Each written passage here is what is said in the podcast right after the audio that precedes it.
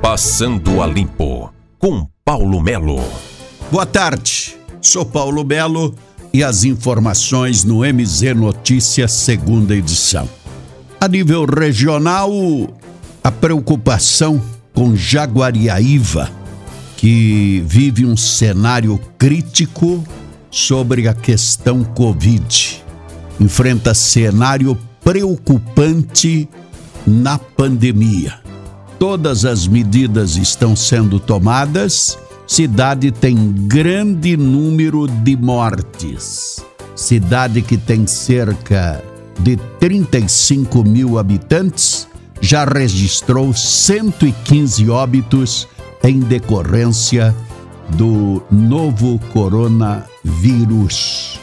E aí, o que fazer? Qual é a novidade de Jaguariaíva?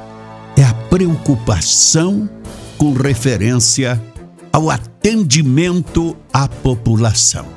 Nós temos também uma decisão sendo tomada em Cândido de Abreu, um projeto que vai para a Câmara, onde Cândido de Abreu avalia o uso de pulseiras para infectados.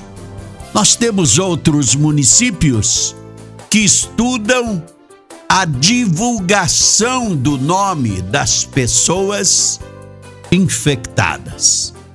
Nós temos Castro, que faz uma parceria junto ao Hospital Cruz Vermelha, garantindo novos insumos para o setor de saúde pública.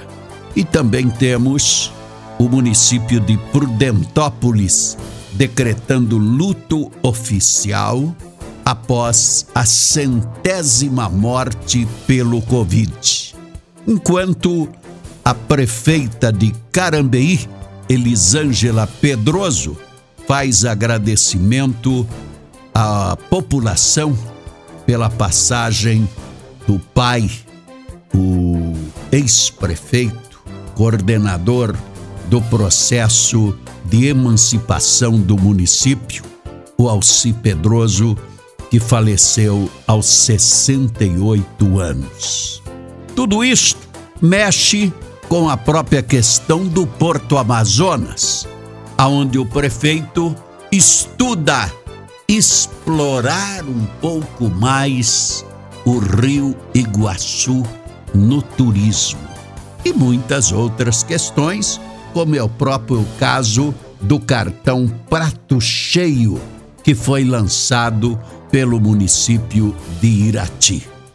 E por aqui você continua com os escândalos no atendimento, na UPA Santa Paula, nas decisões puxa estica que decretos, uma série de coisas não tem dado o resultado esperado. E Ponta Grossa vive o caos na questão atendimento ao Covid-19. Paulo Melo, passando a limpo na segunda edição do MZ Notícia. Passando a limpo com Paulo Melo.